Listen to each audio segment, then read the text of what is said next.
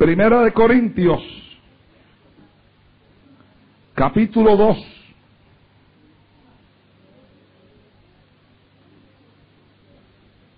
Capítulo 2. Mira a ver si, su lado- si a su lado hay alguien que no tiene una Biblia, acérquesele para que lea juntamente con usted. Capítulo 2 de Primera de Corintios. Verso número 16. Dice la palabra del Señor. En el nombre del Padre, del Hijo y del Espíritu Santo. Porque ¿quién conoció la mente del Señor? ¿Quién le instruirá? Mas nosotros tenemos la mente de Cristo. Porque ¿quién conoció la mente del Señor? ¿Quién le instruirá? Mas nosotros tenemos la mente de Cristo. Nosotros hemos estado predicando en toda esta semana por el tema Dios, los demonios y la mente. Y en esta noche, predicando bajo ese tema, vamos a hablar acerca de qué es la mente de Cristo y cómo se desarrolla la mente de Cristo en nosotros. Vayamos ante la presencia de nuestro Dios en oración. Padre, en el nombre de Jesús de Nazaret, Hijo amado, te doy gracias, Señor, por esta maravillosa oportunidad que tú me concedes de estar en este altar una vez más para proclamar el poderoso mensaje de tu palabra. Tu Espíritu Santo ha movido su poder y su autoridad durante toda esta semana de campaña en este lugar. Y una vez más sentimos que Él está aquí junto a nosotros. Tu presencia es real en nuestros medios.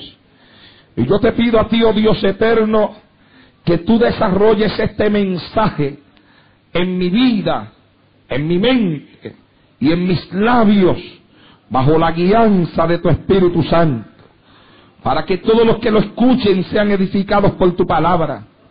Tu palabra, Señor mío, levante nuestro estado de ánimo. Tu palabra nos motive a acercarnos más a ti, a buscarte y a servirte en espíritu y en verdad. Señor mío, quebrantamos y rompemos, deshacemos, destruimos y echamos fuera de este lugar todo lo que no es tuyo. Todo lo que el diablo quiera o trate de hacer para impedir que con plena libertad nosotros proclamemos el mensaje de tu palabra desde este altar en esta noche. Espíritu de Dios, satura este lugar mientras tu palabra es predicada. Llena los aires con tu presencia, Dios mío. Desato espíritu de alabanza en los labios del pueblo. Que este pueblo pueda adorarte y pueda alabarte con libertad mientras tu palabra es predicada en esta noche. Reprendo la pesadez, el sueño, el cansancio y lo que no es de Dios, lo echo fuera de este lugar en esta hora, Padre mío. Padre mío, Padre mío. Predicaré tu palabra y lo haré para gloria y honra de tu nombre. En el nombre de Jesús, Señor. Amén. Shalaba, suira, soa. Se pueden sentar, hermanos. Recuerde que los bancos no apagan el fuego. ¿Cuántos saben que los bancos no apagan el fuego? Y que sentadito donde usted está, usted puede alabar a Dios en esta noche. ¿Cuántos saben que pueden alabar a Dios sentado? Trate de alabar a Dios sentado a ver si usted puede. Mire a ver. Puede, puede levantar las manos sentado. Puede adorar a Dios sentado. Se da cuenta de lo que hemos dicho aquí en estas noches. Lo que se sienta es el cuerpo, no la lengua, hermano. El cuerpo es el que se sienta, pero no la lengua. La lengua se mantiene de pie para alabar y glorificar al Dios del cielo. Bendito sea el Señor en el día de hoy. Aleluya. Durante toda esta semana hemos celebrado una campaña en este lugar, a la cual damos conclusión en esta noche. Hemos estado hablando acerca del tema Dios, los demonios y la mente. Y hemos estado contemplando el Espíritu de Dios moviéndose de una forma especial en este lugar. ¿Cuántos han sido testigos del Espíritu Santo cómo se ha movido en este lugar? La palabra de Dios nos ha hablado de una forma maravillosa. Y el Espíritu Santo ha sido con nosotros de una forma realmente sorprendente.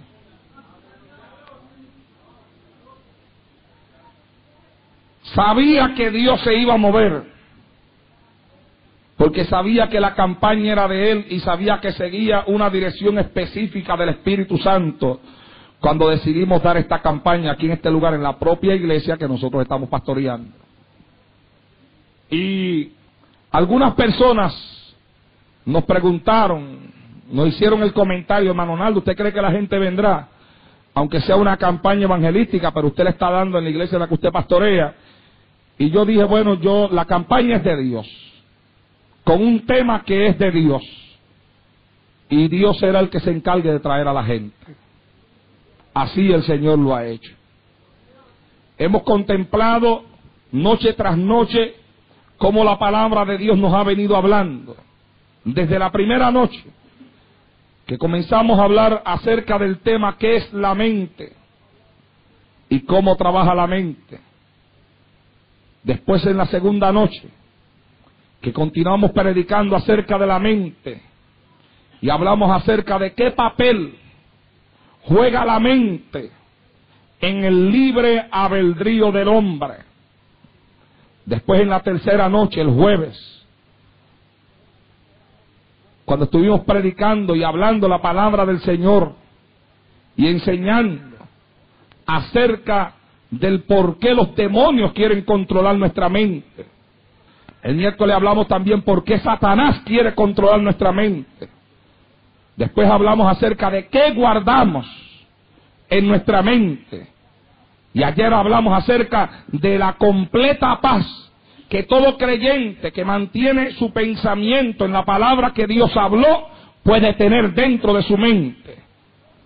Y yo sé que los mensajes que hemos predicado han venido despertando una serie de inquietudes en medio de muchos hermanos. Algunos han podido conversar conmigo. Me han hablado acerca de las inquietudes espirituales que en ellos se van levantando. Del deseo que tienen de que su mente sea lo que Dios quiere que su mente sea. Porque hay una cosa que se le está grabando aquí a la gente. Porque le hemos dicho desde la primera noche hasta esta noche. Y lo hemos repetido todas las noches porque la repetición es lo mejor que usted puede hacer cuando usted desea que alguien aprenda algo. Porque el repetir una cosa muchas veces hace que se le grabe en la mente a las personas. Y nosotros hemos estado repitiendo desde el martes hasta el día de hoy que es en la mente donde se ganan o se pierden todas las batallas. Y que una persona gana primero en la mente antes de ganar en la vida real. Y lo probamos por la Biblia en los mensajes que predicamos. O pierde primero su batalla en la mente antes de darse derrotado, antes de darse por derrotado en la vida real, primero se va, se da por derrotado acá en su pensamiento. Ya cuando el pensamiento lo convence, cuando el diablo logra meter el pensamiento ahí, se lo va repitiendo constantemente, estás destruido, destruido, destruido, destruido, no puedes, no puedes, no puedes, no puedes, no puedes, estás derrotado, derrotado, derrotado, derrotado. Mire, uno de los que usa mucho el principio de la repetición es el diablo, siempre está repitiéndole a uno las mismas cosas. Alabado sea el Señor. Y las va repitiendo de una forma constante, constante, para lograr que a usted lo que, lo que él le repite constantemente se le grabe en su mente.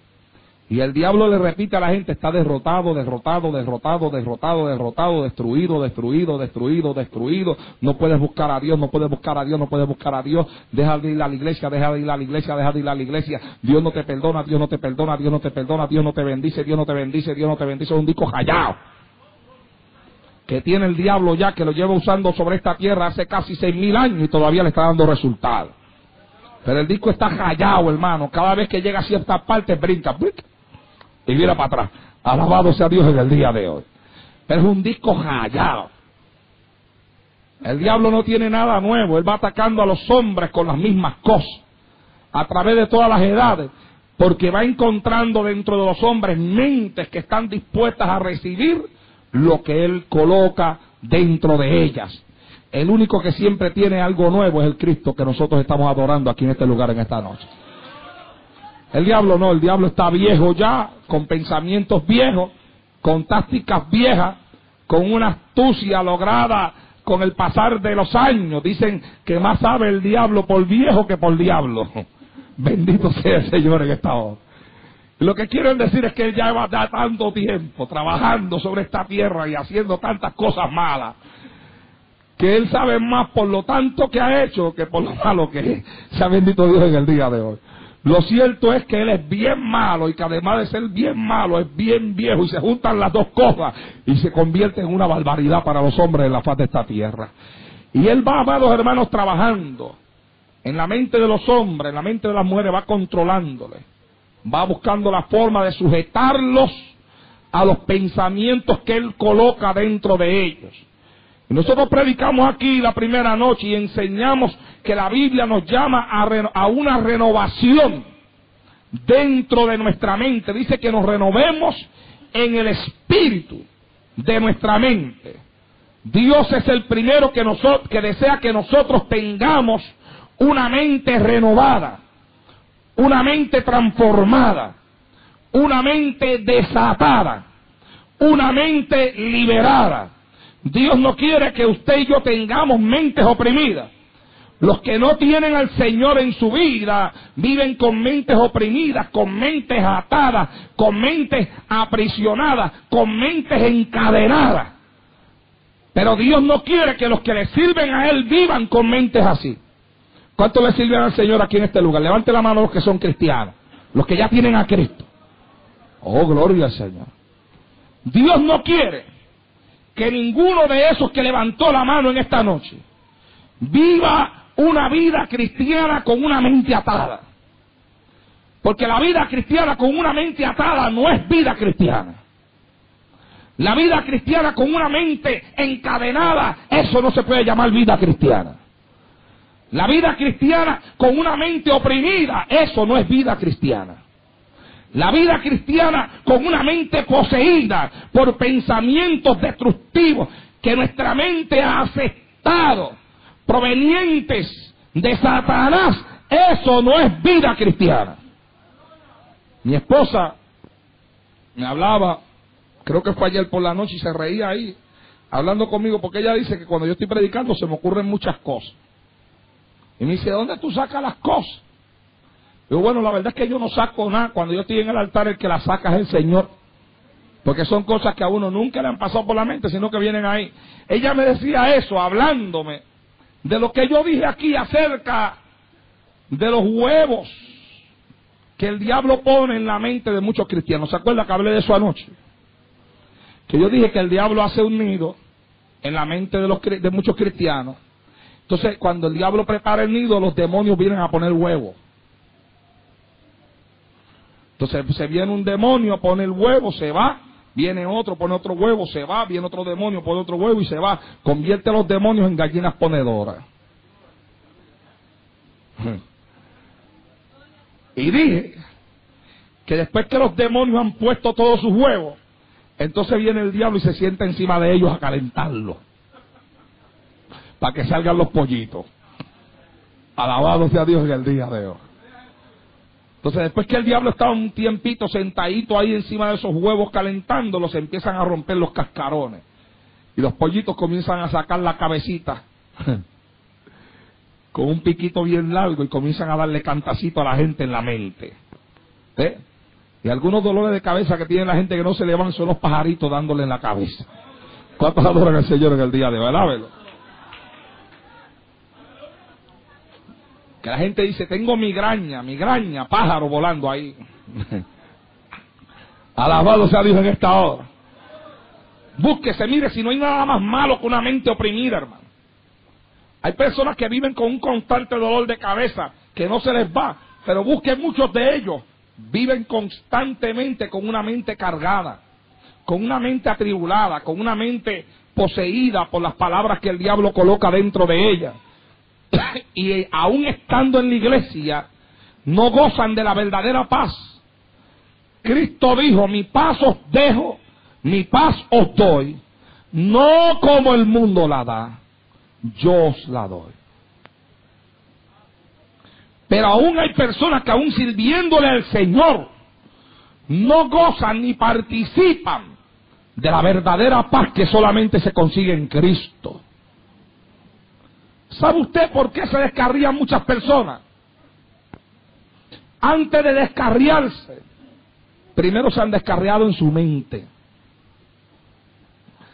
Antes del diablo llevarlos al mundo, primero los aprisionó aquí adentro y se descarriaron después de que el, de que el diablo logró convencerlos, escuche bien porque aquí hay gente descarriada que nos visita en esta noche. Y yo quiero que usted entienda que usted se apartó, usted se descarrió cuando usted perdió la batalla en su mente.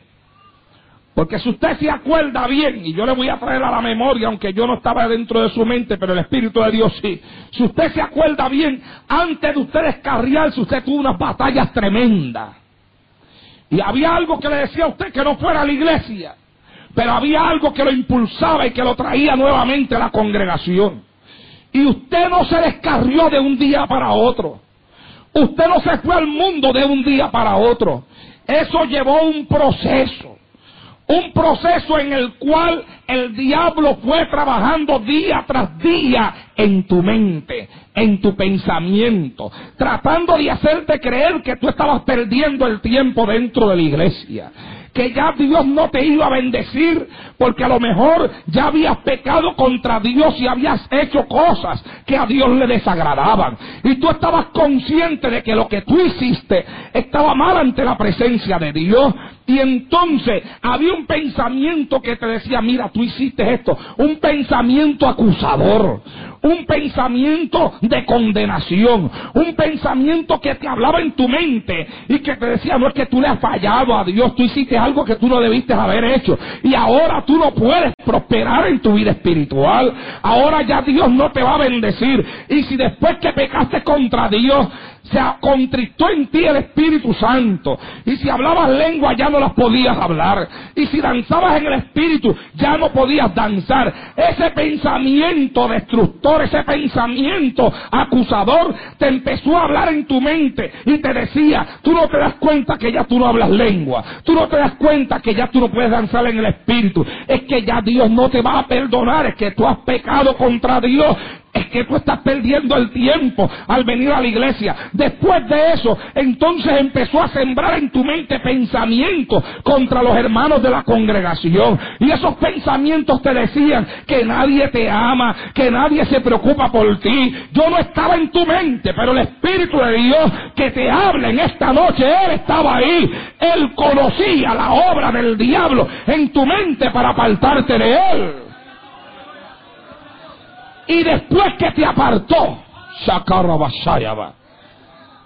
y después que te apartó, durante todos estos años, aunque hayas visitado la iglesia en diferentes ocasiones, no te has podido reconciliar con Dios.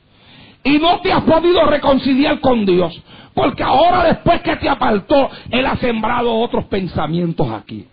Esos pensamientos te dicen a ti, que no vale la pena reconciliarte porque va, nunca vas a volver a ser el mismo de antes ni la misma de antes.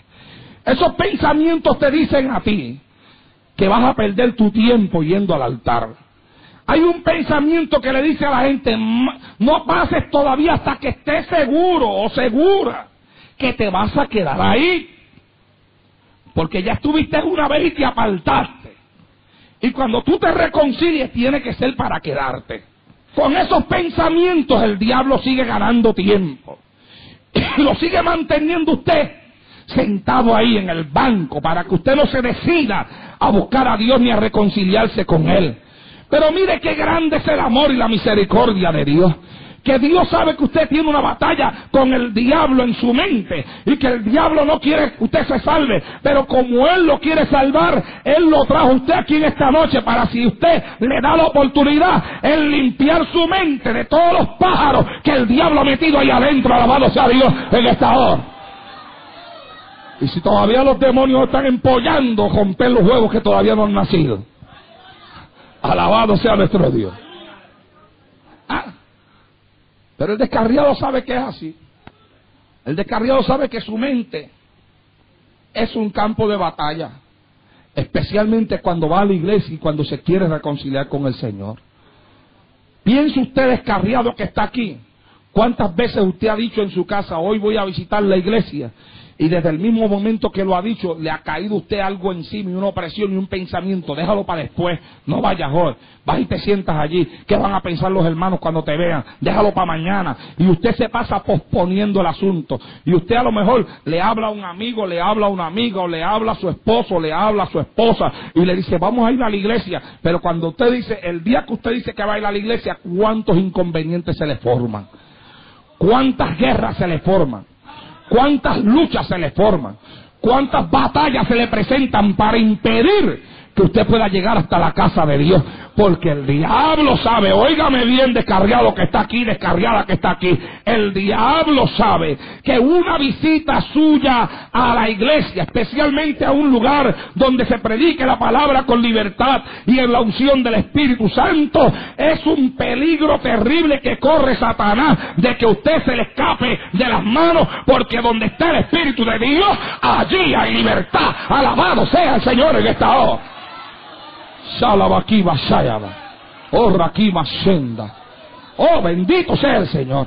Y aquí está el Espíritu de Dios. Aquí está el Espíritu de Dios. Aquí está el Espíritu de Dios. Y yo lo siento que fluye por todo mi cuerpo, por todo mi ser en esta noche y me acompaña en este altar y se mueve en cada banco y se mueve por los pasillos. El Espíritu de Dios está aquí en esta noche, listo para romper cadenas, listo para romper ataduras, listo para limpiar tu mente. El Espíritu de Dios está listo para hacer la obra. Si usted lo deja, si usted se lo permite, si usted le abre la mente, si usted le abre el corazón, aquí hay poder de Dios en esta noche. Aquí está el Espíritu de Dios en esta noche. Aquí se rompen cadenas, aquí se rompen yugos, aquí se rompen ataduras Aquí el diablo pierde la batalla en esta noche. Alabado sea nuestro Dios. Abba shalaba va suta rabashayaba.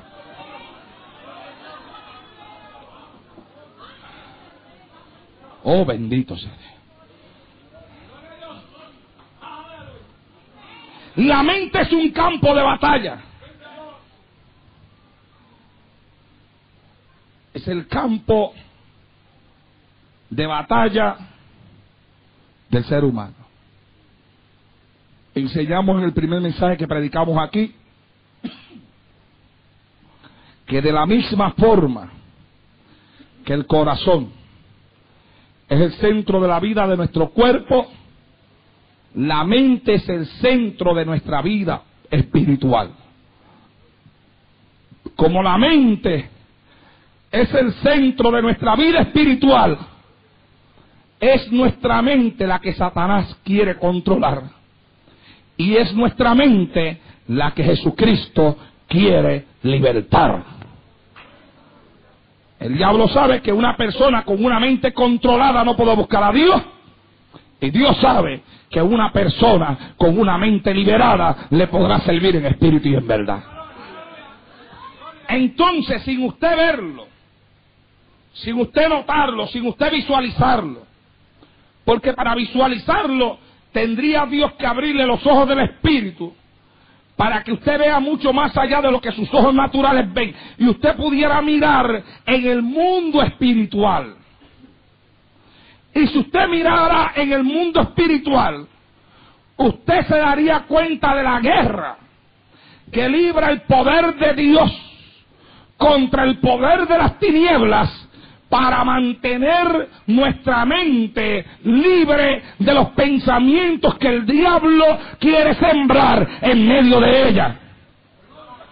Yo quiero que usted sepa que en el mundo espiritual se libra una guerra sin cuartel, una guerra sin cesar, una batalla, hermanos, que comienza en la mañana y que no se acaba. Porque aún mientras usted duerme, el diablo quiere controlar su mente. Por eso es que mientras usted duerme, usted tiene pesadillas, tiene sueños malos, tiene sueños terribles, tiene sueños donde usted se ve haciendo cosas. Y sin usted saberlo, esos sueños persiguen el propósito de controlar su mente. De que cuando usted se levante por la mañana, usted se ponga a, a pensar en lo que soñó hasta que ese, ese sueño se apodere de usted ese sueño gobierne su carne y entonces su carne gobernada por lo que usted soñó, entonces practique lo que ya hay aquí. Es una batalla, hermano. Aún mientras se duerme, hay batalla. Y mucha gente no lo sabe, por eso es que nadie se debe acostar a dormir sin orar. Y usted sabe la cantidad de cristianos que se acuestan a dormir sin orar. Que llegan a la casa corriendo, mire hermano, eso es tremendo. Y entonces cuando van a dormir, usted los ve que se tiran a la cama como si se estuvieran tirando en una piscina. ¡Wow! Alabe al Señor que vive. Adórele. Se tiran de cabeza, hermano, que si uno estuviera allí al lado y lograra sacarle la cama, se dan con la cabeza contra el piso y se mata. Es tan duro que se tiran. Ningún cristiano debe acostarse sin orar.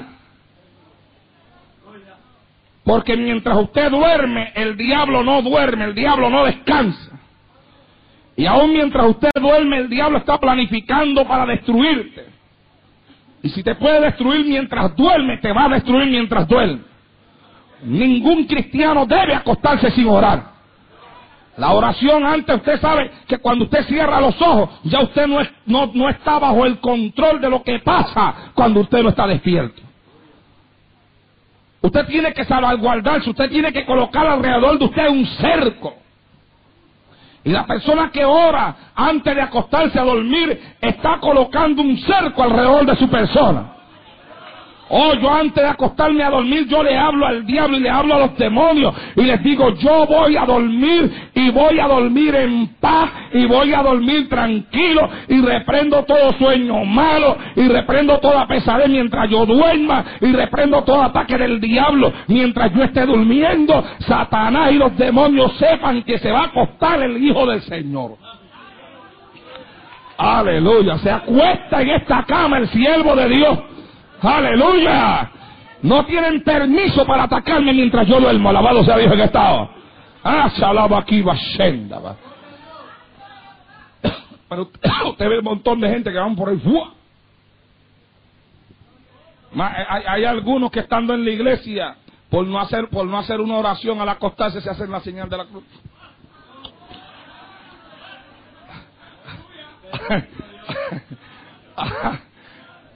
Alabe lo que él vive. Pero no es la señal de la cruz lo que salva yo. Ni es la cruz tampoco la que hace algo. Yo leía, oiga, me leí esta tarde el testimonio de un muchacho que estaba poseído por demonios. Y él andaba con, con unos cristianos que le estaban haciendo trabajo personal, pero esto, esta gente no estaba muy, eh, no estaban en pleno conocimiento de cómo realmente era la vida cristiana y nunca habían bregado con gente endemoniada también. Y hasta había uno de ellos que cuando, que cuando el demonio se manifestaba en este muchacho le sacaba una cruz. Pero una cruz de esa, usted sabe que hay un montón de cristianos que usan la cruz como si fuera un símbolo. Eh, la usan vacía, sin Cristo en ella, pero hay quienes la ponen en el cuello, otros se la ponen por aquí en una cosa de esta. Y usan la cruz como si fuera un símbolo.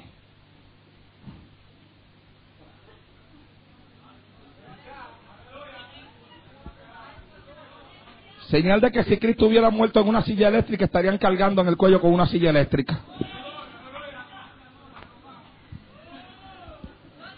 Y si Cristo hubiera muerto en la horca, estuvieran cargando con un lacito en el cuello. A su nombre. Y este cargaba con esta cruz. Y entonces, cuando el demonio se manifestaba en el muchacho, él le sacaba la cruz. Entonces el demonio, el muchacho venía y se cubría la cara.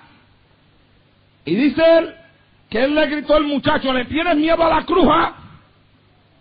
¿Le tienes miedo a la cruz? Y el mismo demonio le gritó, no, no es a la cruz a lo que le tengo miedo, es a la sangre, a la sangre, a la sangre. El demonio sabe que en la cruz Cristo derramó la sangre. No es a la cruz a lo que le tiene miedo, es a la sangre de Cristo que nos limpia de todo pecado. Alabamos a Dios en esta hora. Abasalaba aquí, Basenda, Basu, Soa. Ay, santo, es a la sangre. El demonio no le tiene miedo a la cruz, le tiene miedo al que murió en la cruz. El demonio no le tiene miedo a la cruz, le tiene miedo al que estaba en la cruz, porque el demonio sabe que ya no está en la cruz. El demonio sabe que está sentado a la diestra de Dios en las alturas. Alabado sea Dios en esta. Le tiene miedo a Jesucristo, que es el Rey de Reyes y el Señor de Señor. ¿Ah? Y cuando uno duerme, uno, uno no debe acostarse sin orar como tampoco debe de permitir que sus hijos se acuesten sin orar. ¿Ah? Y a los que, niños que son pequeños, que se les ore antes de que se acuesten a dormir también para que Dios los proteja mientras están durmiendo. Sea bendito el Señor en esta noche. Yo nunca me olvidaré que en una ocasión yo estaba durmiendo y mientras yo dormía de momento desperté hablando lengua. Y cuando desperté así que abrí mis ojos y la boca mía hablando lengua, vi aquella sombra negra que se apartó así de mi rostro y salió por una ventana. Y entonces me arrodillé al lado de la cama hablando lengua y le digo, Señor, ¿qué es lo que está pasando aquí? Y el Señor me dijo, no te preocupes, mi siervo. Era un demonio que te quería atacar mientras tú dormías. Pero mientras tú duermes, yo velo, alabado sea Dios en esta hora. A su nombre. Mientras tú duermes, yo velo. Abba, shalaba, aquí, basaba. Por eso es que no hay poder del diablo, hermano. Pero el diablo tiene una batalla constante, una guerra tremenda, una guerra terrible para controlar nuestra mente. Entonces Dios, en su sabiduría, Dios sabía que al nosotros aceptar a Cristo como Salvador, Él no podía dejarnos a nosotros con la mente que nosotros teníamos. Que Él tenía que darnos algo para ayudarnos a nosotros a vencer en la mente y nos dio un poder, nos dio una autoridad. Pero además de eso, la Biblia enseña que Dios nos dio la mente de Cristo, la capacidad de Cristo, el razonamiento de Cristo, la mentalidad del Señor. ¿Cómo llega eso a nosotros, hermano? Eso llega a usted desde el mismo día que usted acepta a Cristo como Salvador de su alma. Cuando usted acepta a Cristo como Salvador de su alma, si usted lo aceptó de corazón, si usted se arrepintió de verdad, porque no es pasar aquí al frente al altar y levantar una mano. La gente ve que la gente pasa al frente y levantan una mano y dicen, ya aceptó al Señor. Puede que sí, puede que no. Porque lo que hace a una persona cristiana no es pasar un altar y levantar la mano. Es la actitud que hay en su corazón cuando está levantando la mano.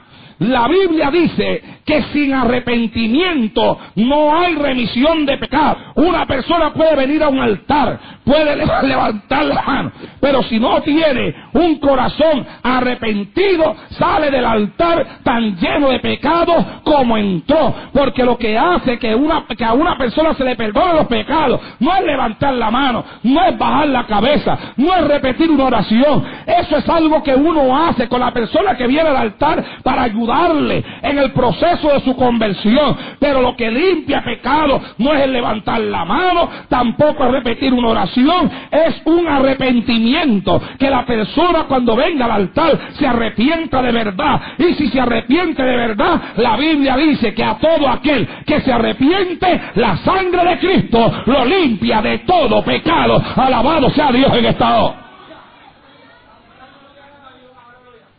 Eso es lo que enseña la palabra de Dios. Usted se arrepiente, la sangre de Cristo lo limpia de todo pecado. Ahora, cuando una persona se arrepiente y viene el Señor, entonces se supone que nazca en esa persona lo que la Biblia llama el nuevo hombre. la nueva criatura, que ocurre en esa persona lo que la Biblia llama el nuevo nacimiento.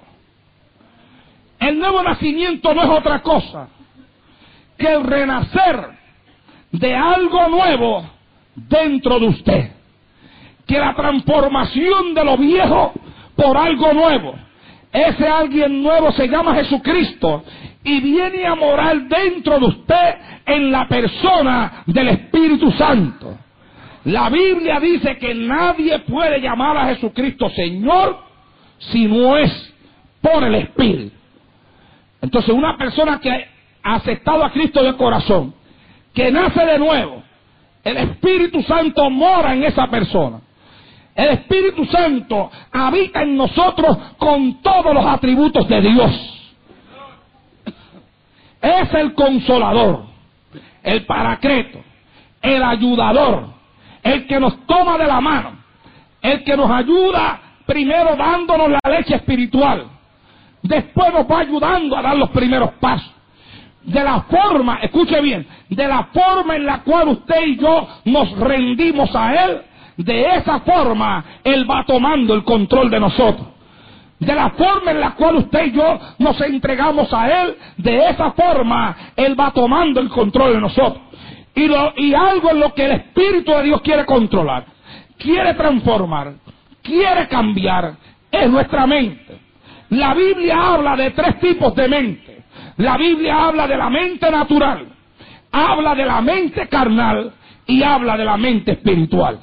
La mente natural es la mente que posee el pecador que no conoce a Cristo. La mente carnal es la mente que posee aquel que después de conocer a Cristo camina apartado de la palabra de Dios dentro de la iglesia. Y la mente espiritual la posee aquel que se ha sometido a Dios y a su palabra y se ha dedicado a buscar a Dios y a servir a Dios en espíritu y en verdad como enseña la Biblia. Sea bendito Dios en estado. Así que hay tres mentes. Mente carnal, mente natural y mente espiritual. Hablando de la mente natural, que la mente de aquel hombre inconverso que nunca en su vida ha conocido a Dios.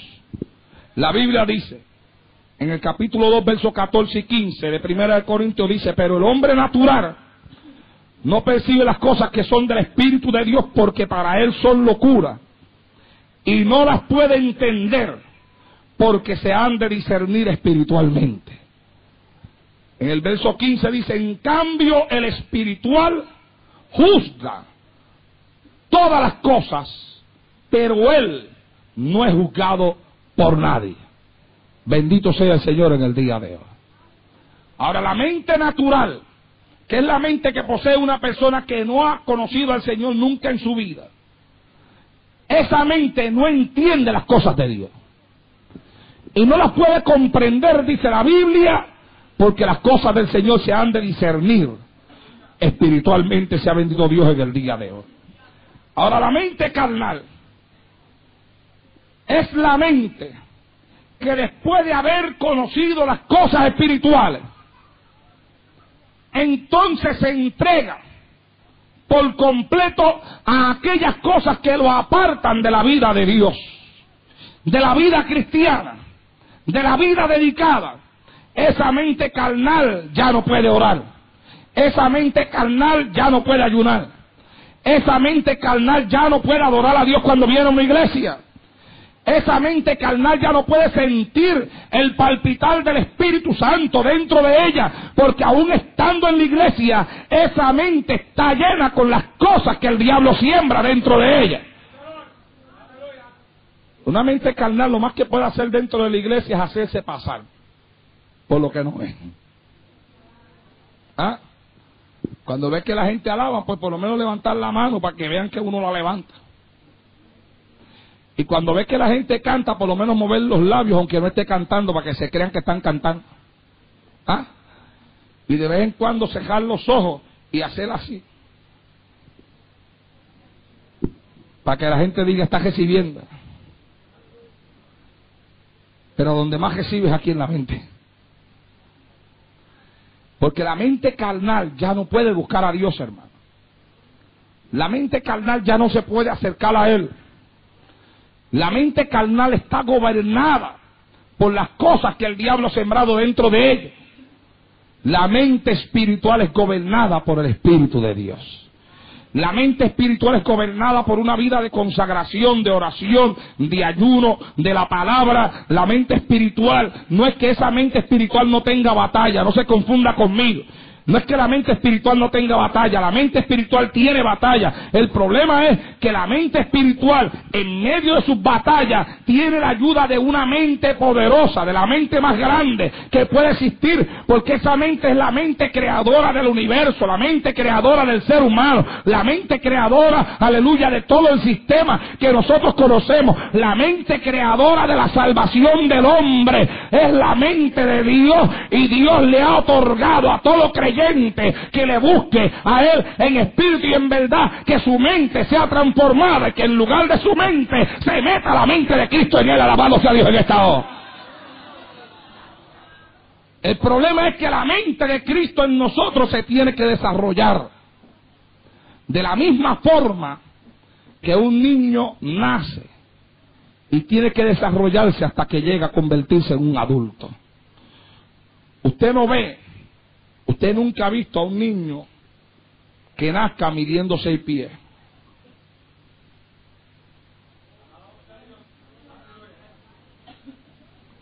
Porque para que un niño nazca midiendo seis pies necesita una, madre que mida como 30 pies.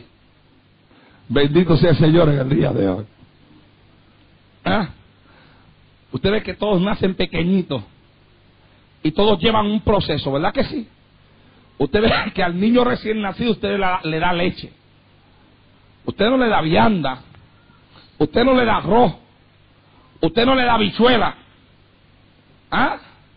Usted nunca ha cogido a un nene, a un nene de días de nacido. Usted le ha dicho al nene con una cucharita en la mano, ven acá que te voy a dar este poquito de arroz y habichuela. ¿Ah? Usted nunca ha visto eso. Usted llega a ver a alguien haciendo eso, usted corre y le quita el nene de la mano. Usted va a decir, pero usted está loco. ¿Cómo tú le vas a dar esa comida tan dura a ese muchacho? ¿Lo va a matar? ¿Ah?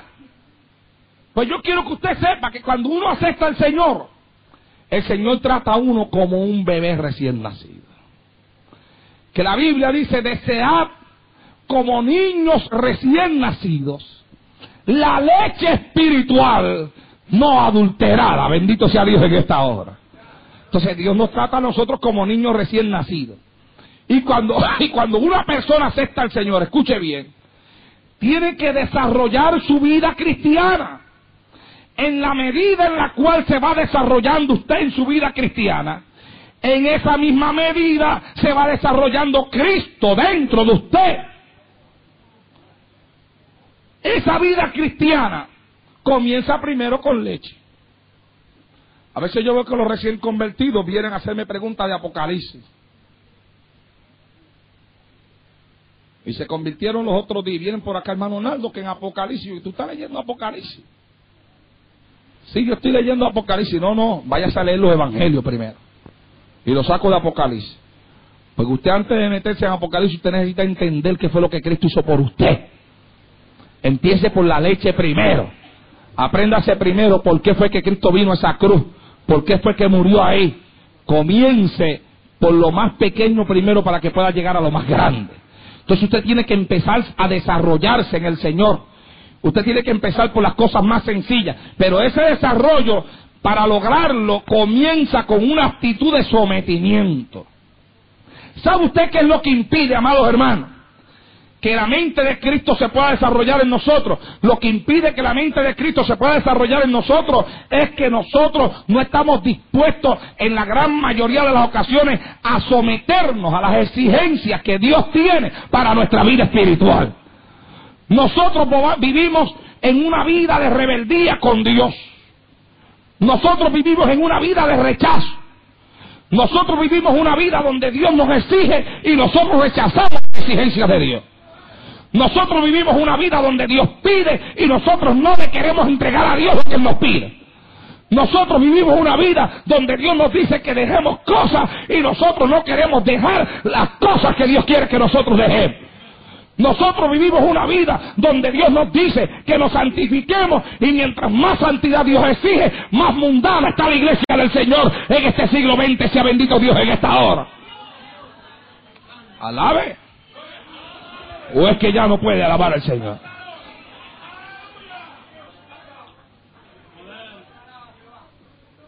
Aquí para aprender cómo se desarrolla la mente de Cristo, ¿verdad? Yo he aprendido, alabe al Señor, hermano.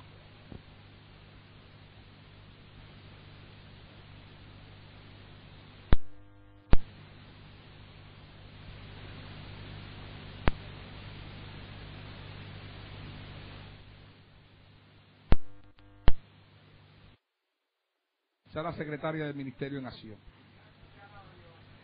Yo he aprendido, hermano, que mientras más te acercas a Dios, más cosas Dios te quita. Yo no he aprendido que es al revés, que mientras más tú te acercas a Dios, más cosas tú coges. Y usted ve que hay personas que en un tiempo se sentían cerca de Dios y habían dejado un montón de cosas. Y ahora usted los ve que dicen que están más cerca que antes y recuperaron todo lo que habían dejado en el camino. Alabado sea Dios en esta hora. ¿Cómo usted puede entender eso? Si mientras más usted se acerca a Dios, más cosas Dios le quita. Ay, Señor, esto no le saca alabanza a la gente.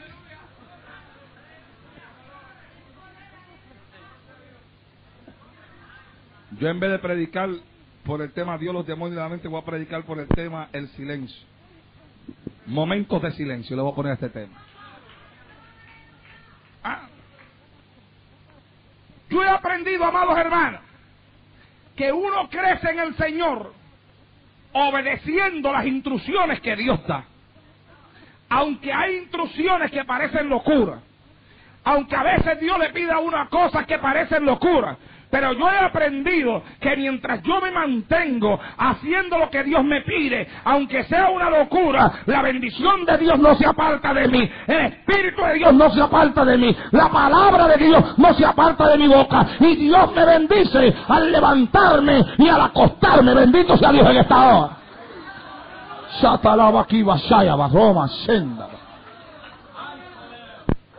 Y yo he aprendido que la mente se transforma o se renueva de día en día en la misma medida que yo voy dejando que Dios me renueve de día en día.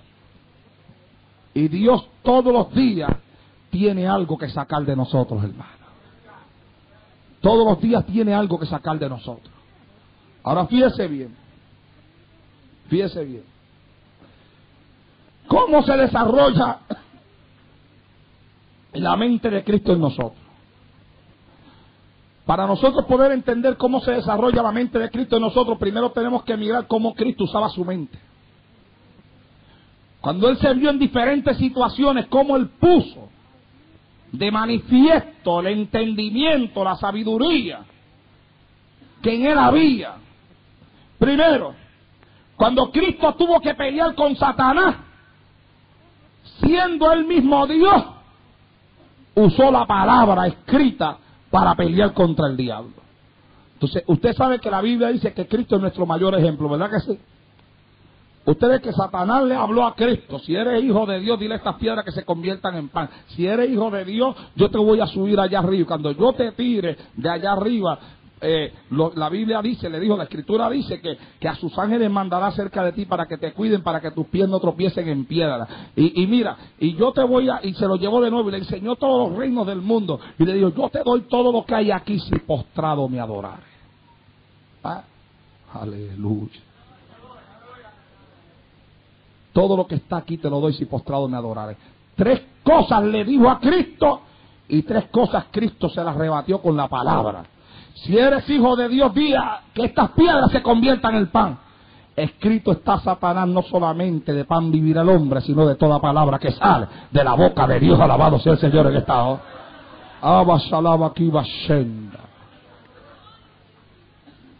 Si eres hijo de Dios, tírate abajo. Que escrito está, entonces le citó la Biblia. Que escrito está que a sus ángeles mandará acerca de ti para que tu pie no tropiece en piedra. Cristo lo miró y le dijo, escrito está también Satanás, no tentarás al Señor tu Dios, alabado sea Dios en esta hora. Y Satanás volvió y le habló y le mostró todos los confines de la tierra y le dijo, todo esto te daré si postrado me adorares. Y Cristo lo miró y le dijo al Señor tu Dios. Lo señaló como para que el diablo nunca se olvide que Él es el Dios de Él. Y le dijo al Señor tu Dios, adorará y a Él solo servirá. Alabado sea Dios en esta hora.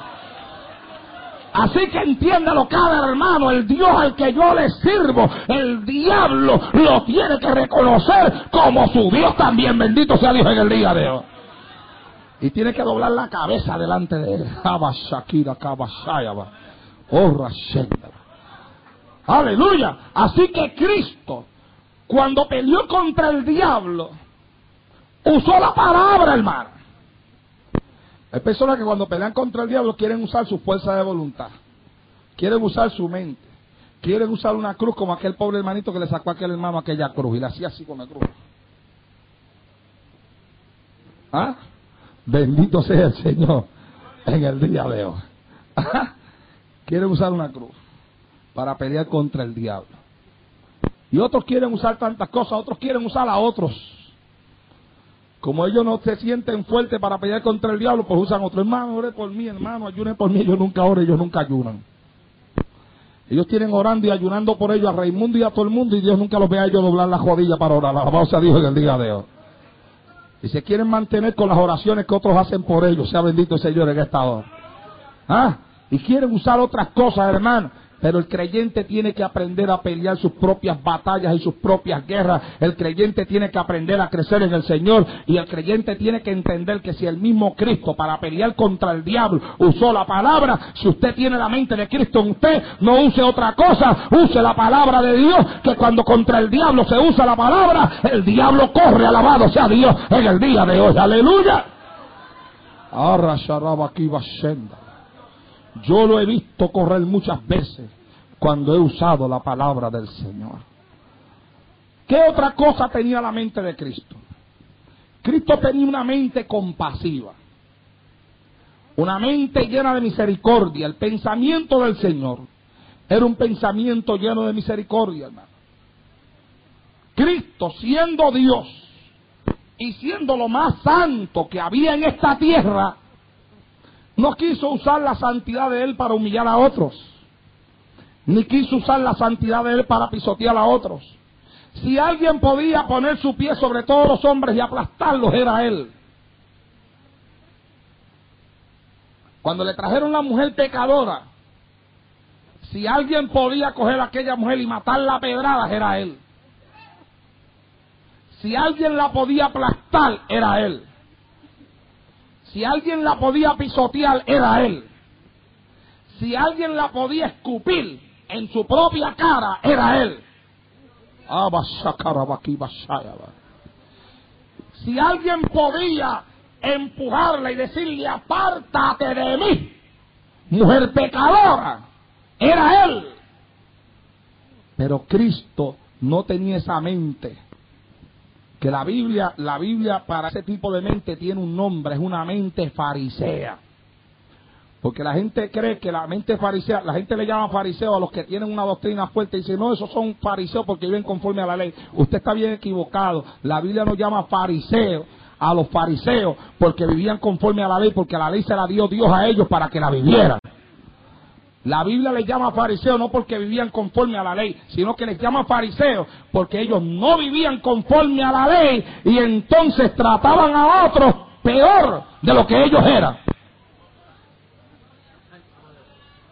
Y una mente farisea es la mente de una persona que no vive conforme a la palabra de Dios, pero se siente ser tan religioso, tan espiritual y tan santo que quiere pisotear a otro que no vive lo que él tampoco está viviendo. Bendito sea Dios en esta hora. Alabe a la vez que vive para siempre, que él está aquí, adórelo. Ador Denle un aplauso a Cristo. Despierte las manos. Vamos, despiértelas. Que se le están durmiendo.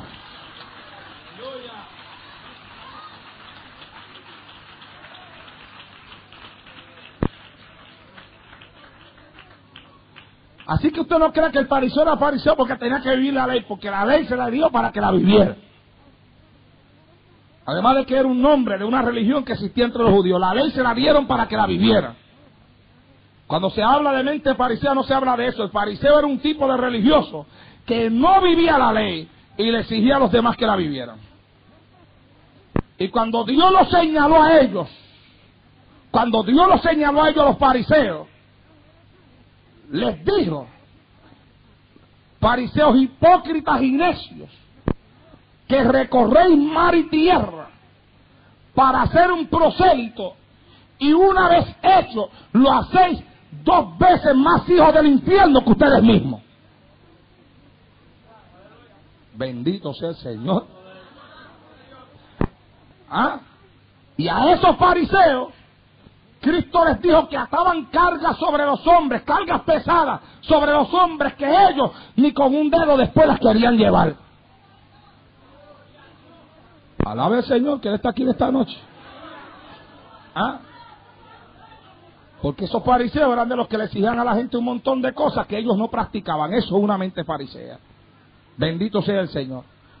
Cristo era lo más santo, era lo más limpio, era lo más puro, era lo más, aleluya, lo más santo que pudo haber existido y que existirá jamás en todo el universo. Sin embargo, la mente de él, el pensamiento de él, era un pensamiento compasivo. Y todo el que quiera tener la mente de Cristo en él, tiene que abrir su mente para que la compasión de Cristo se apodere de ella. Sea bendito Dios en el día de hoy.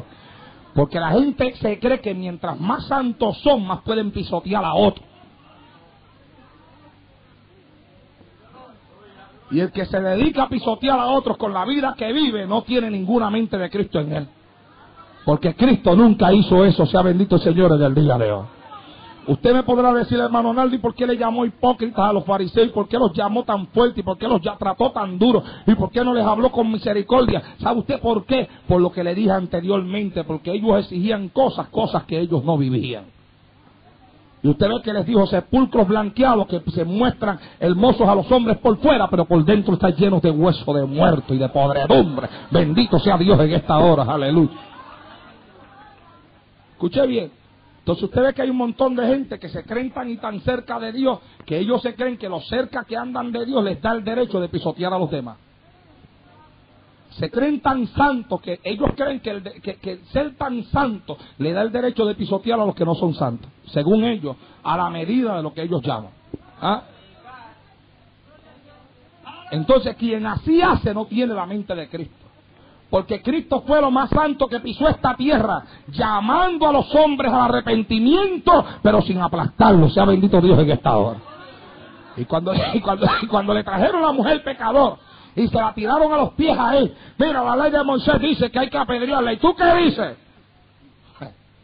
Jalaya Sama. Los miró a los ojos. Yo lo que digo es que el de usted, el que de usted esté libre de pecado, que tire la primera piedra contra ella. Todos se fueron, hermano. Toditos dejaron a aquella mujer sola allí.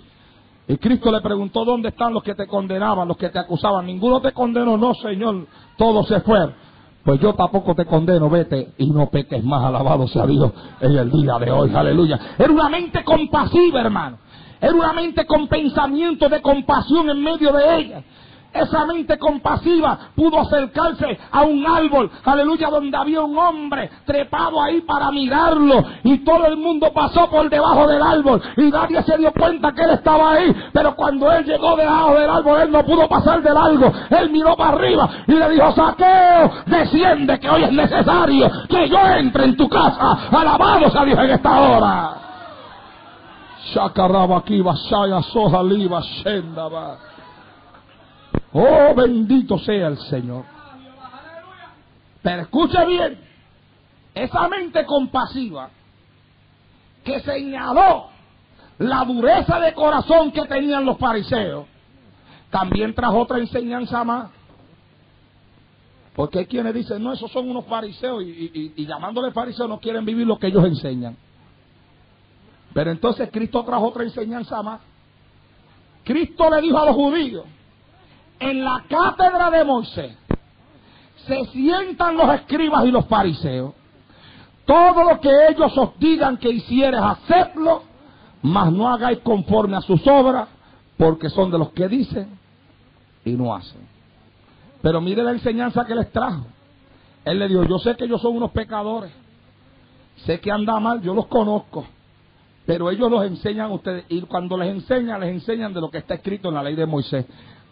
Aunque ellos son pecadores, y yo mismo digo que son sepulcros blanqueados, y yo mismo digo que están llenos de huesos secos. Y digo que están llenos de podredumbre. El que les dice a ustedes que son sepulcros blanqueados. Y el que les dice a ustedes que están llenos de huesos secos. Y el que les dice a ustedes que están llenos de podredumbre. Les dice que todo lo que ellos os digan que hagan, hacerlo. Pero que no hagan conforme a las obras de ellos. Porque lo que ellos hablan, ellos no lo viven. Alabados a Dios en esta hora.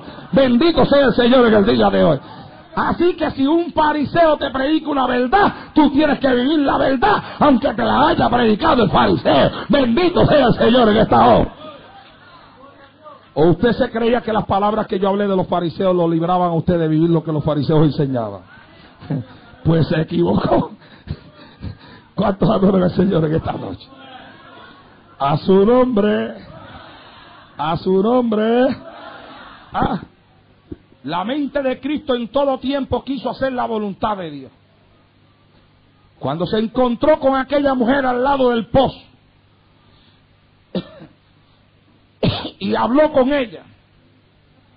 Y después la mujer venía con una multitud desde Samaria hacia donde estaba Jesús. Y los discípulos llegaron con comida para darle de comer.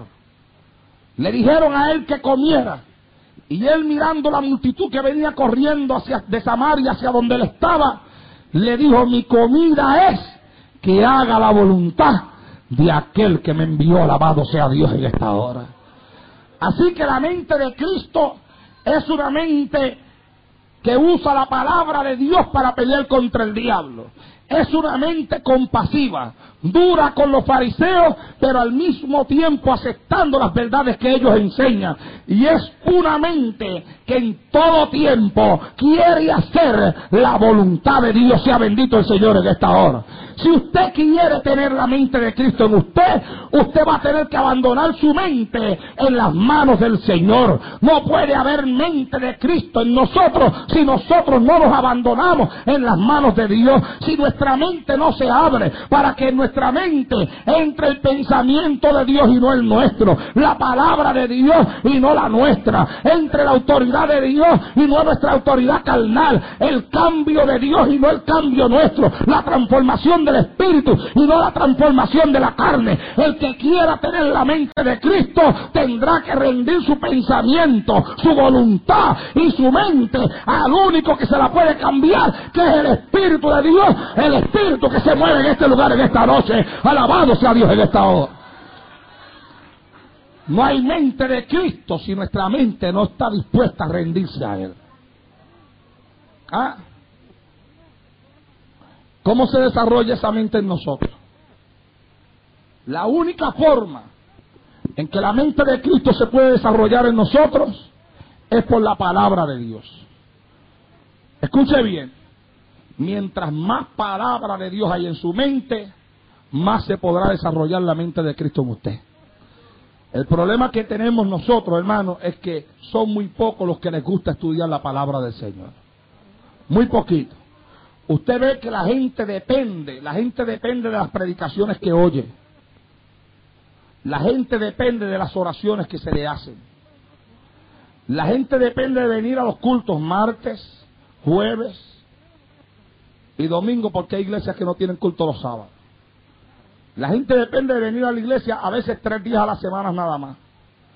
Escuchar tres mensajes cortos o largos. Irse a su casa y después no volver a coger la Biblia para leerla. La gente depende de venir a la iglesia con una Biblia en la mano, pero exactamente con una Biblia que en muchas ocasiones no la han abierto en toda la semana, no la han abierto en todo un mes.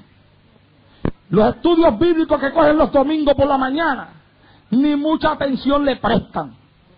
Y le prestan tan poca atención que de lo que oyen, viven muy poco de lo que oyen.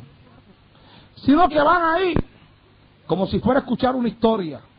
Y cuando termina la escuela dominical, salen por la puerta para afuera. Y si usted quiere saber si aprende, un día esto yo lo voy a hacer, venga el próximo domingo con un examen preparado.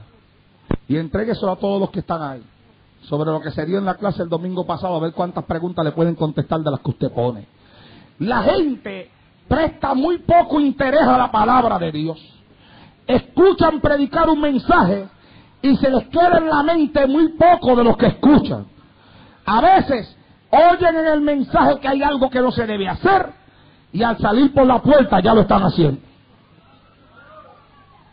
Al montarse en la guagua ya lo están haciendo.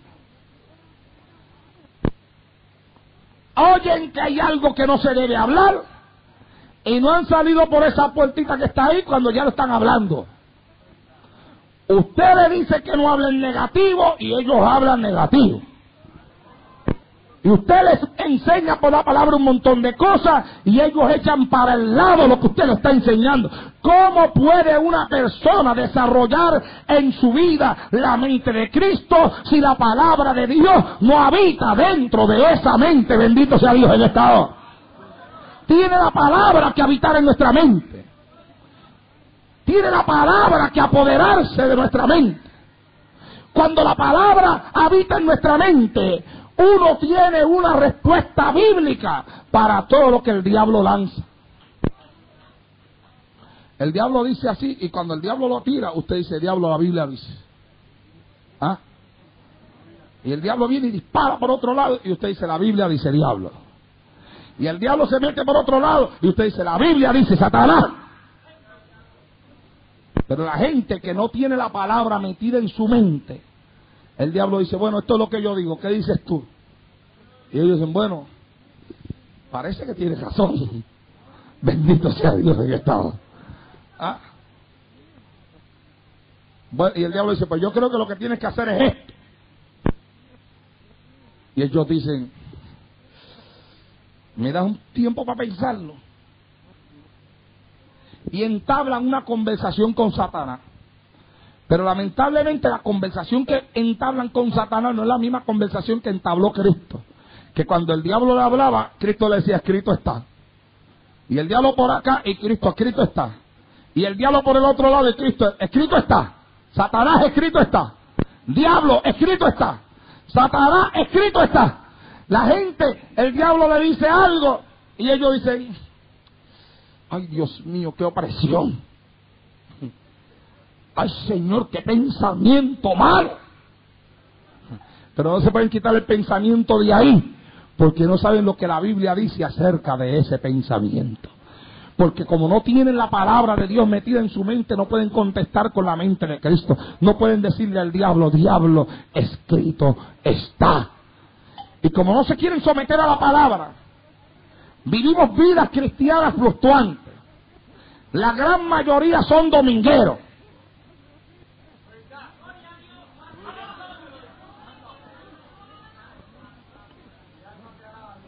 Y un dominguero es una persona que padece de una enfermedad que, le llama, que se llama dominguitis, que le permite venir a la iglesia solamente los días domingos.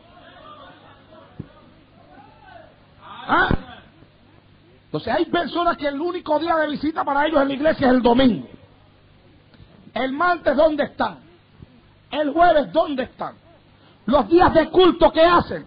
La gran mayoría de ellos están sentados o frente a la madre o frente a los hijitos.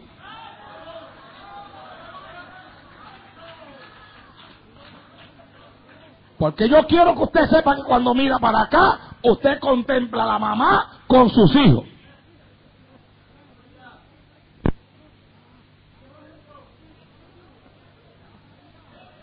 La mamá me la trajo hace unos días atrás un hermano que tenemos en la iglesia que es americano, habla inglés, y yo predico en español, pero parece que está entendiendo mi español mejor que algunos hispanos que yo tengo aquí. Los hijos de los hijos no les puedo hablar mucho, Yo sé que la mamá la pusimos ahí y al otro día o a los pocos días yo vine y me di cuenta que había parido.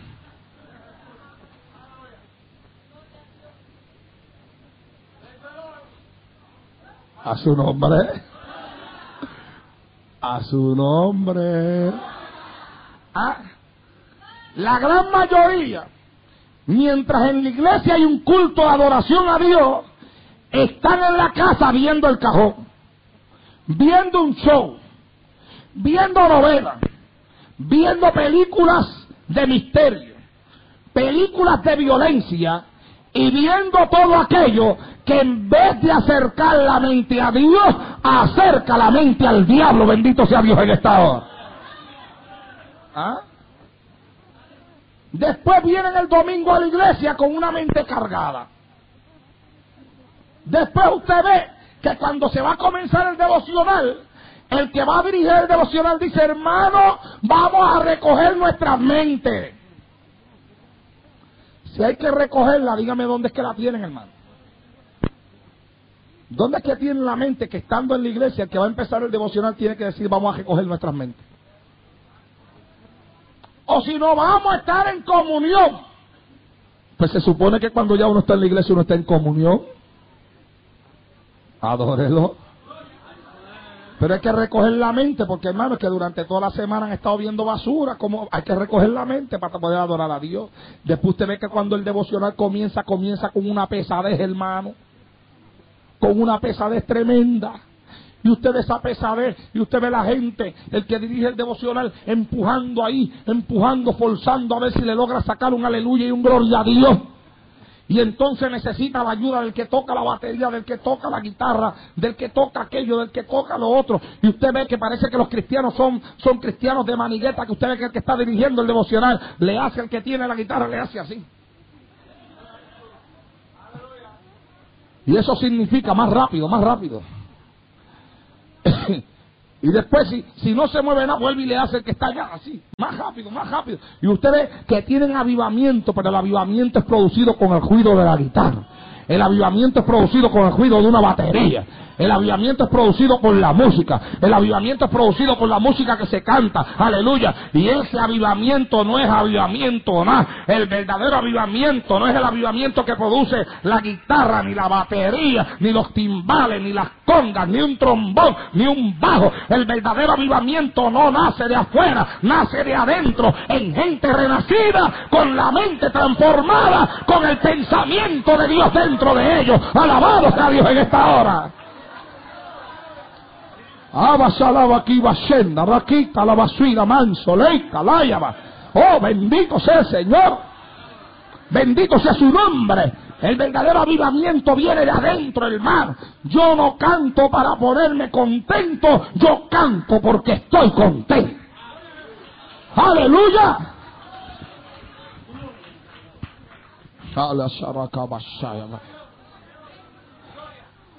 Alabado sea el Señor.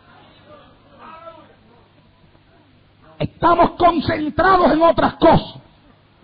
Y el estar concentrados en esas otras cosas son las que impiden que la mente de Cristo se pueda desarrollar en nosotros. Y si nosotros queremos tener la mente de Cristo en nosotros, es tiempo ya de ir echando a un lado la basura del mundo. Es tiempo ya de apagar ese cajoncito y empezar a leer más la Biblia y a meternos en la mente la palabra de Dios. Alabado sea el Señor en esta hora. Es tiempo ya de coger la Biblia en la casa y comenzar a leerla y no depender del mensaje que se predica en el altar de la iglesia. Es tiempo ya de comenzar a aprenderse la palabra de memoria, aprenderse el hermano, meterse los textos aquí adentro, aquí adentro, en la mente ahí, que tu mente se llene de la palabra de Dios para que cuando el diablo te diga no puede, tú le puedas decir sí puedo, porque la Biblia dice en Filipenses 4:13 que todo lo puedo en Cristo, porque Él me fortalece. Alabado a Dios en esta hora.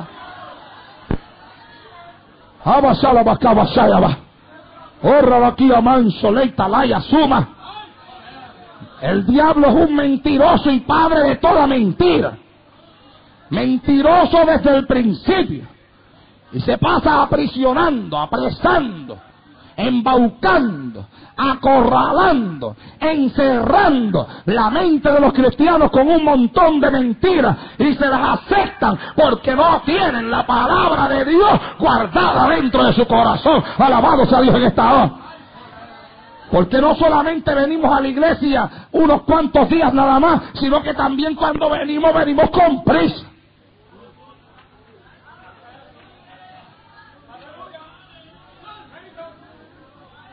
Y todo tiene que ser mandado rapidito, corridito. Y usted ve, vamos, el que va a dirigir el devocional. Mire, hermana, usted me dirige el devocional de 7 a 7 y 15. Usted me presenta unos especiales de 7 y 15 a 8 menos 15. A las 8 menos 15 yo doy a los anuncios. A las 8 yo predico, a las 8 y media estamos fuera.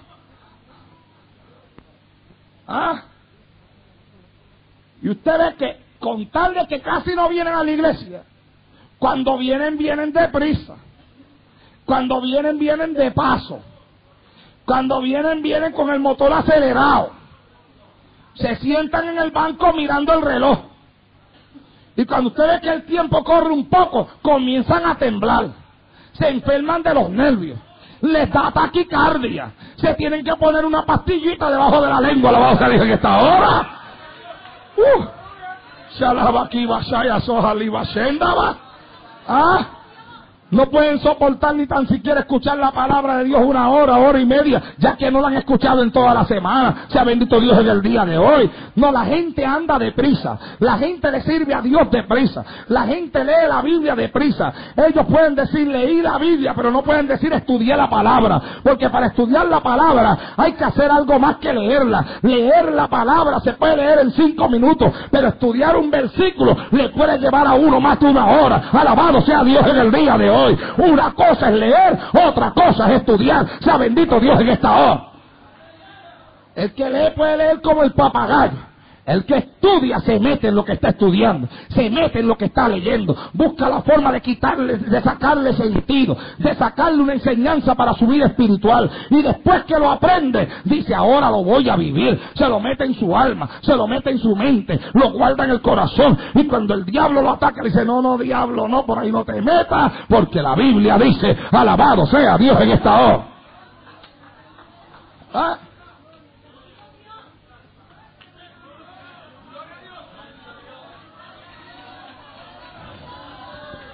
Ustedes que la gente a veces pide avivamiento y no saben ni el avivamiento que pide, no saben ni lo que es un avivamiento.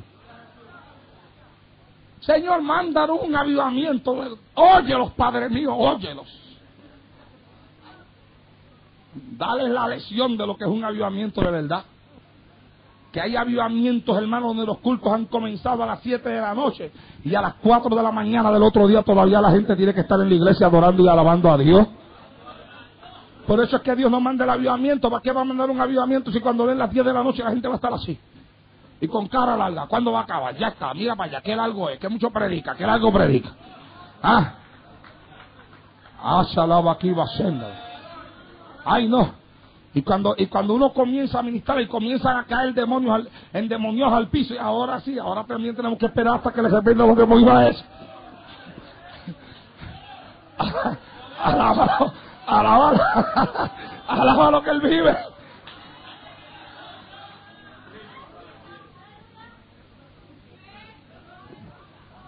Y cuando usted comienza a orarle a alguien, ellos empiezan, que no caiga, que no caiga, Señor, que no caiga. Eh, que no caiga, que si cae, nos quedamos una hora más aquí. Mire qué cosa uno pidiéndole a Dios que caiga, que Dios lo liberte y ellos allá yéndose en contra de la oración de uno. Que no caiga, ay Dios mío, que no caiga. Y si cae, cuando cae dice, ah, cayó.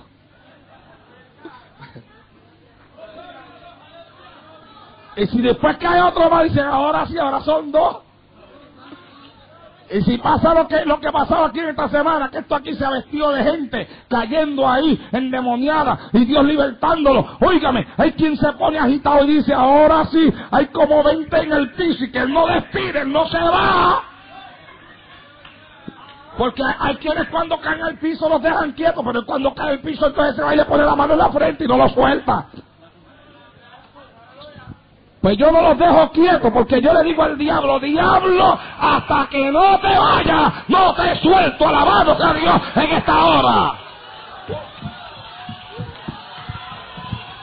Bendito sea Jehová del cielo, hasta que no te vayas, no te suelto. Por eso me cayó una endemonia aquí en estos días y me decía, metido. Y yo como que no le, no le escuchaba bien y me decía, metido. Y como yo no le escuchaba bien, yo me bajé así y le dije, ¿qué tú dices? Y me, y me miró así y me dijo que tú eres un metido.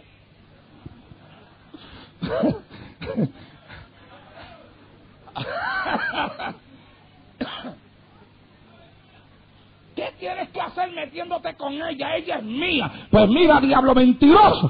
Ella no es tuya, nada. Ella es de Cristo. Y te va. Y me dijo, me voy. Pues se tiene que ir. Alabado sea Dios. Si es que la Biblia dice que en su nombre se echan fuera demonios. Bendito sea Dios en esta hora.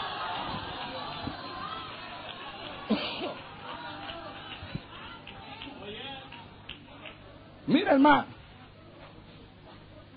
Yo voy a terminar porque yo quiero orar. Pero escuche bien. Usted quiere tener la mente de Cristo. La Biblia dice en primera de Pedro 4:11. Si alguno habla, escuche bien esto que le voy a leer, escúchelo. ¿Cuánto me están escuchando? Ok, ahí dice, si alguno habla, hable conforme a las palabras que Dios da.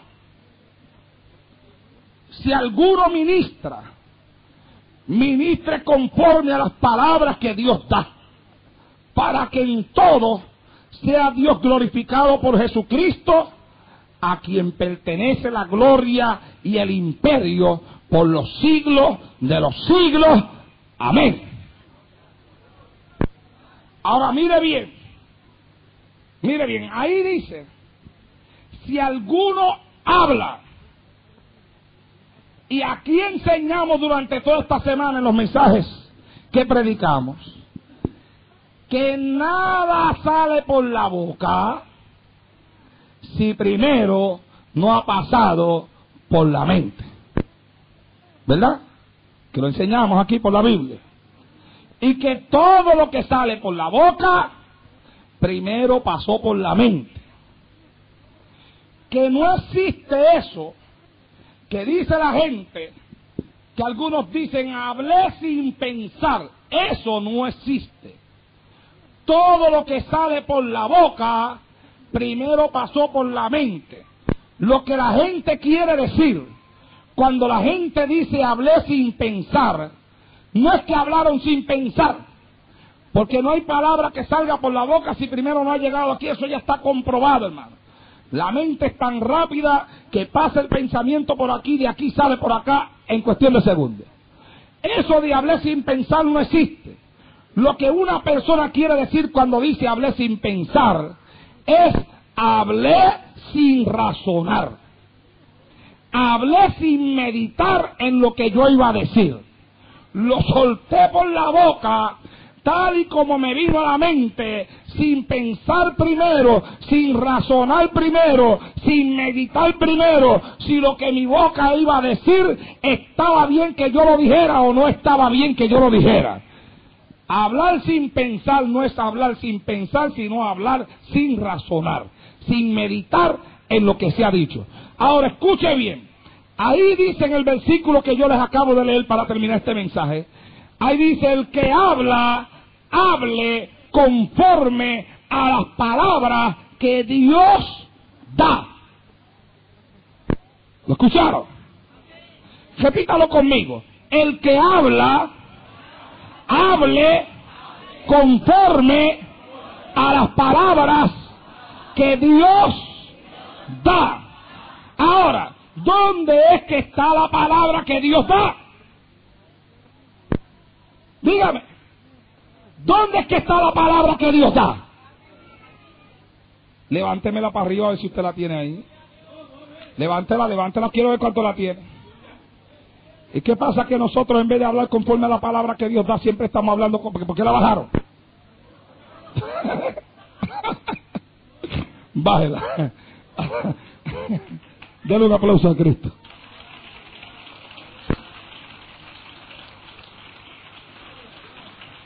Cuando vieron que por ahí venía el cantazo, la bajaron rápido, ¿ah? ¿eh? Dijeron, oh, por ahí viene, ¡fua! ¿Por qué? Si usted me está diciendo a mí que la palabra que Dios da está en la Biblia y usted tiene Biblia, porque me la acaba de enseñar, me la acaba de mostrar, algunos la tienen bien pequeñita, otros la tienen más grande, pero todas dicen lo mismo. ¿Por qué? Si ahí dice que hable conforme a las palabras que Dios da, hay un montón de creyentes, millares de creyentes alrededor de toda la faz de la tierra que no hablan conforme a las palabras que Dios da, sino que hablan conforme a las palabras que da el diablo. Que hablan lo que el diablo habla. Repiten lo que el diablo repite. Dicen lo que el diablo dice. Y creen lo que el diablo les dice. Y el diablo le dice, no vaya más a la iglesia. Y ellos dicen, no voy más a la iglesia. Esas no son las palabras que Dios da. Y el diablo le dice, estás destruido. Y ellos dicen, estoy destruido. Hermanita, esas no son las palabras que Dios da. Y el diablo dice, no puedes orar. Y ellos dicen, no puedo orar. Esas no son las palabras que Dios da.